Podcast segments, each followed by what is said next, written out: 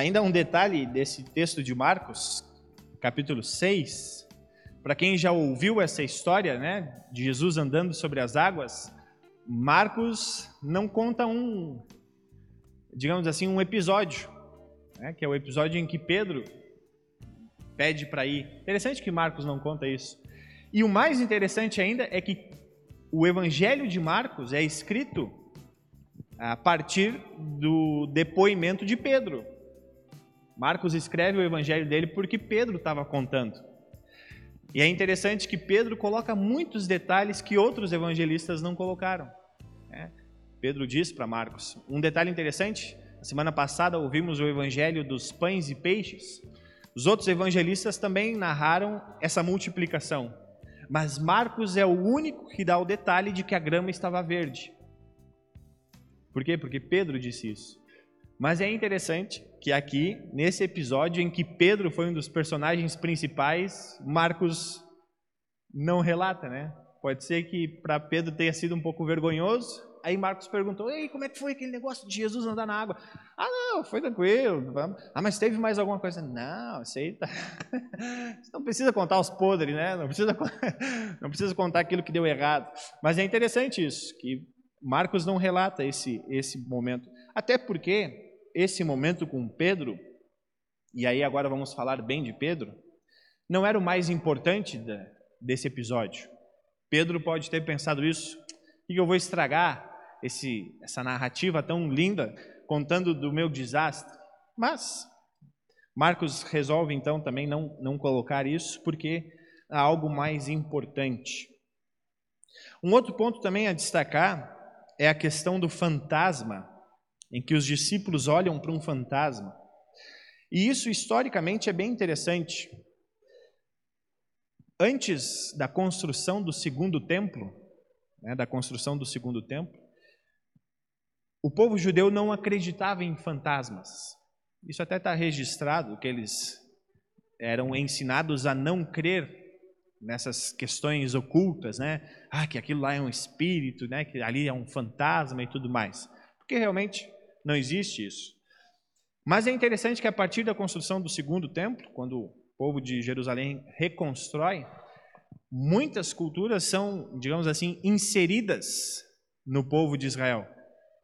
E dentre elas também vem alguns aspectos dessas culturas. E uma delas era acreditar em fantasmas ou espíritos vagantes, né, que ficavam assombrando as pessoas. Então, obviamente, já tinha histórias de pescadores, né, de fantasmas e tudo mais. Por isso que os discípulos logo dizem: não, é um fantasma. Como é que alguém vai conseguir andar em cima da água? Outro ponto também interessante, do jeito que Marcos conta a história, nós poderíamos dizer que Jesus está se revelando. Essa é a função dos evangelhos, revelar quem é Jesus. E aqui nós vemos uma sequência de Marcos revelando quem era Jesus na terra e no mar. E há uma diferença nisso. Há uma diferença. Nos dois episódios da terra, antes de Jesus sair, ele multiplicou os pães e peixes, e depois ele cura pessoas. As pessoas sabem que Jesus está vindo e elas ficam encantadas. E aí eles tiram, né? Normalmente nas praças era o local onde tinha comércio. Eles tiram tudo para colocar os doentes para que quando Jesus passassem, só encostando na roupa de Jesus já fossem curados. E Jesus permite isso. E Jesus faz isso. E anteriormente também Jesus se revela numa multiplicação simplesmente é, milagrosa, né? Todas as pessoas, provavelmente quase 9 mil ou 10 mil pessoas estavam ali e Jesus faz esse milagre. Ainda um parênteses, que isso é muito importante para essa nossa revelação de Jesus. No episódio da semana passada, que nós lemos, onde Jesus distribuiu os pães e peixes, ali diz que eles estavam num deserto e que uma multidão já estava lá. E algumas pessoas foram correndo né, ao entorno do lago para chegar em Jesus. Um comentarista é, disse, e ele embasou esse texto na passagem de João, que um dos grupos que provavelmente já estavam no deserto eram os grupos, um dos grupos dos chamados revolucionários. pessoas que queriam ah, tirar o Império Romano daquela região. E um desses grupos se chamava Zelotes, que era um grupo que usava da violência para tentar expulsar o Império Romano de lá, né? Porque o Império Romano, a gente sabe de todo o contexto, né? Fazia, digamos assim, taxava abusivamente o povo de Israel e tinha várias restrições. Então, eles queriam retirar isso. Eles se escondiam no deserto, porque eles não podiam ficar na cidade. Então, provavelmente um desses grupos era esse. Por quê? Porque ao final dessa multiplicação dos pães e peixes, João nos relata que um grupo tentou colocar à força Jesus como rei. E era interessante que eles queriam esse Jesus como o rei deles, o líder queria expulsar o Império Romano. E aí então Jesus os despede e vai né, ao encontro dos discípulos.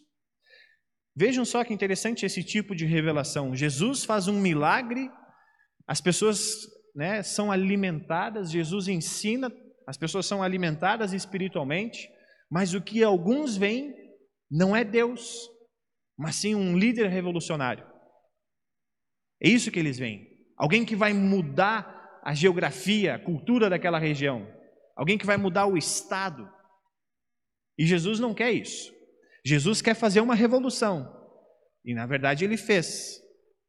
Jesus fez uma revolução contra a morte. E essa revolução ele nos deu hoje, que nós podemos chamar de salvação. Esse é o resultado disso que Jesus fez.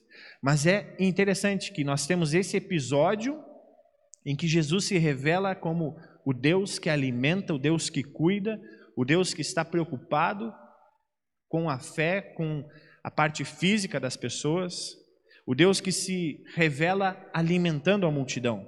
E ainda hoje ele faz isso. E do outro lado do lago, nós temos esse momento em que o povo reconhece Jesus. Esse reconhecimento é imediato e levou também a uma ação imediata. Jesus se revelou como aquele que cura, como aquele que quer cuidar novamente até da parte física do ser humano. E todos estavam ali para serem curados por Jesus. Mas tem o meio do caminho. O meio do caminho é o mar, é o lago, digamos assim. E essa é uma cena diferente, em que fala da revelação de Jesus aos seus discípulos. Já era tarde, os discípulos não estavam mais na terra, mas estavam no mar. Eles estavam lá porque Jesus os enviou para ir antes dele.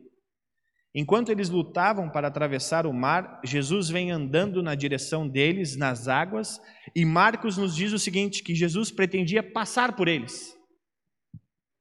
É.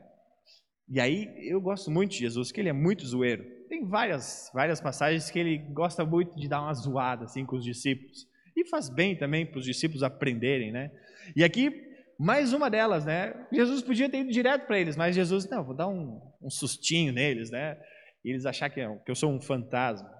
Jesus poderia ter ido direto para o outro lado, se ele não quisesse aparecer na história. Mas Jesus faz que está passando por eles. E vejam só que sensacional isso. O texto bíblico é um milagre, a Bíblia é um milagre, por isso que é tão fascinante. No Antigo Testamento, essa palavra passar, esse termo passar, foi usado várias vezes para revelar Deus. E aí temos os exemplos.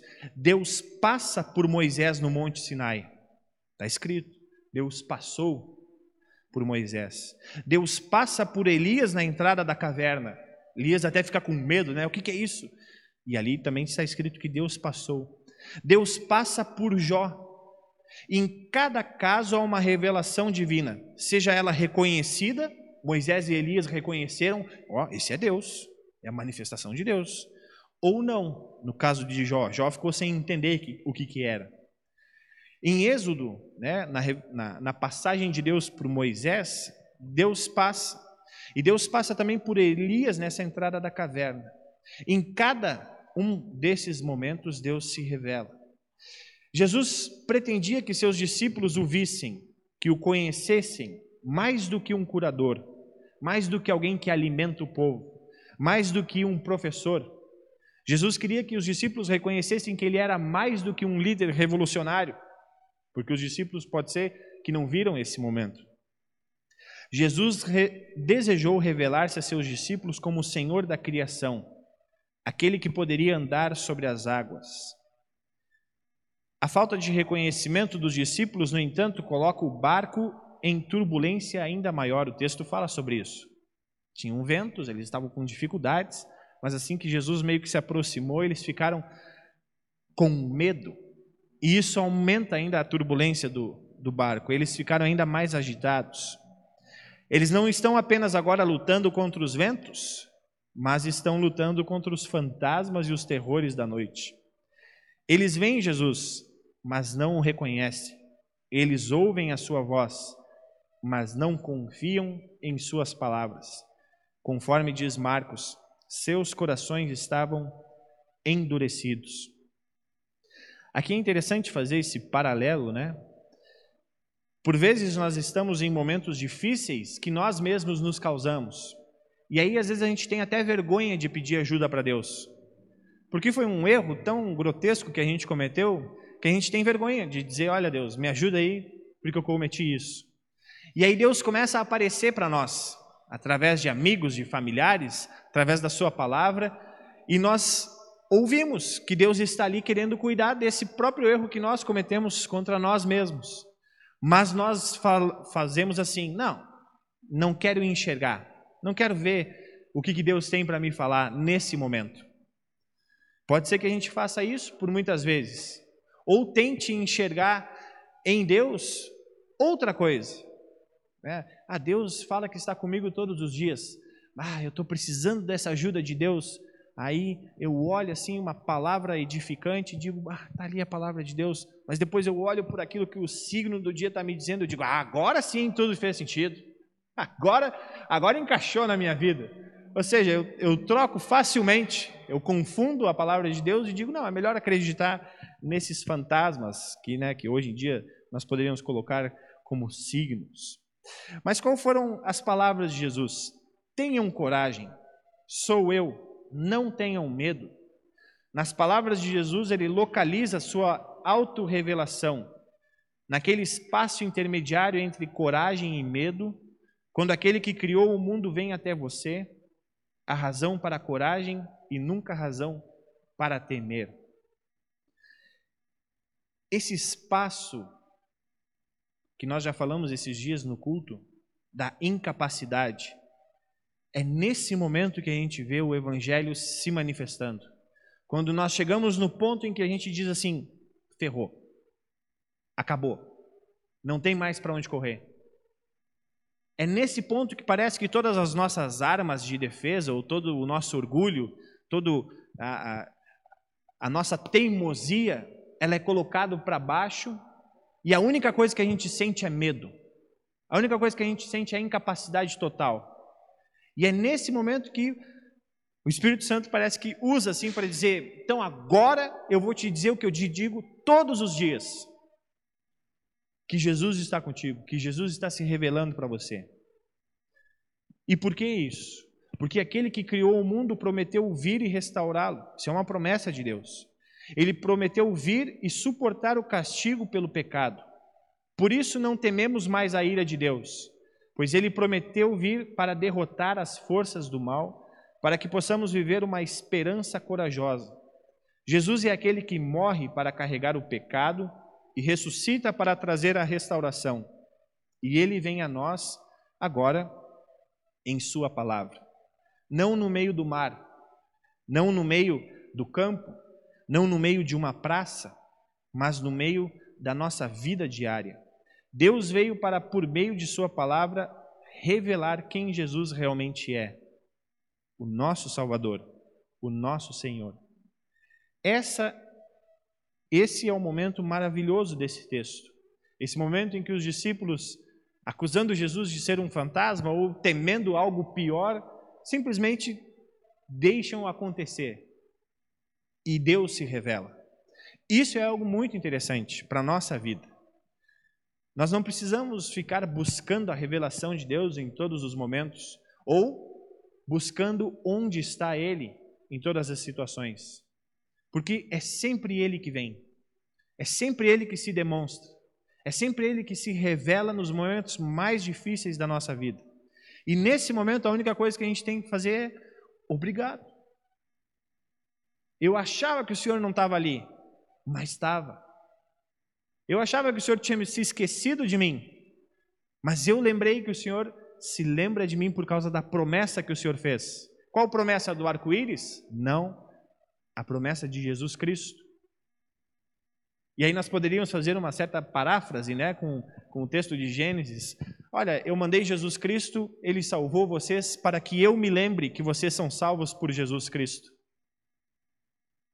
Isso é algo fantástico, sabermos que Deus cumpre a sua promessa em Cristo para nos dar algo que jamais merecíamos a salvação. E é isso que nos dá, conforme diz, essa esperança corajosa. É isso que nos faz podermos lutar. E aí nós podemos incluir os enfermos nas nossas orações, podemos confiar que Deus pode curar eles, podemos mostrar as nossas Bíblias e confiar que Jesus vai nos ensinar a viver, conforme ouvimos o texto do apóstolo Paulo. Pode ser que entremos neste mundo de maneira diferente, com coragem e sem medo, por quê? Porque Jesus está conosco. Aquele que criou todas as coisas entrou em nossas vidas e caminha conosco pelo mundo. Isso é uma palavra que nós precisamos ouvir todos os dias. Gente, chega até. Deus criou o mundo, cara. E Ele está com a gente. É, é, isso, e, às vezes a gente fica repetindo isso, parece que vai, vai natural. Mas quando a gente para para pensar, é algo surreal. Como é que pode esse Deus que fez tantos milagres assim e ainda continua fazendo? Hoje de manhã a Marta mandou mensagem da Rafaele, né? A Rafaele estava no hospital já há muitos dias e os médicos infelizmente desenganaram ela e hoje ela teve uma melhora. Eu digo, cara, da onde nem os médicos explicam. Da mesma forma, a gente pode olhar para o outro oposto e falar: como é que eu vou conseguir suportar a dor de uma morte? Não tem como.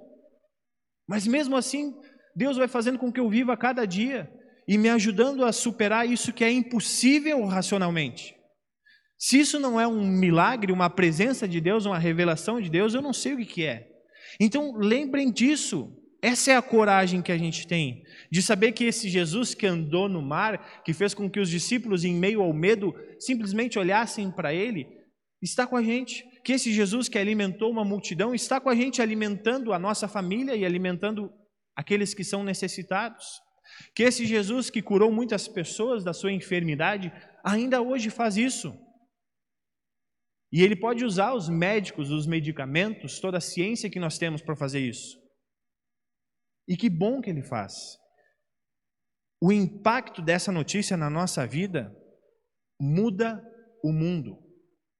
E isso não é discurso de político ou nem discurso de vai ser tudo uma maravilha, mas muda o mundo porque muda o nosso ser.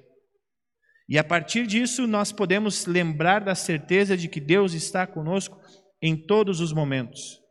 Onde está Deus?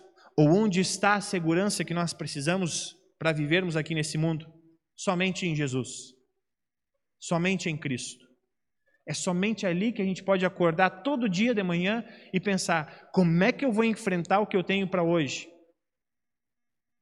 Bom, sabendo que eu sou salvo. O resto é fichinha. Se eu sou salvo, o resto é fichinha. E aí Deus nos dá uma outra missão colocar essa mesma certeza da salvação no coração das outras pessoas. Por isso é bom nós acordarmos e também lembrarmos que a nossa família crê. E se nós acordamos e a nossa família está um pouco complicada nessa situação de crer em Jesus, não tenham medo. Continuem falando de Cristo. Continue anunciando esse evangelho, porque é Deus que vai se revelar a eles e não a sua imposição. A palavra é lançada, e Deus se revela. Em nome do nosso Cristo vivo, amém.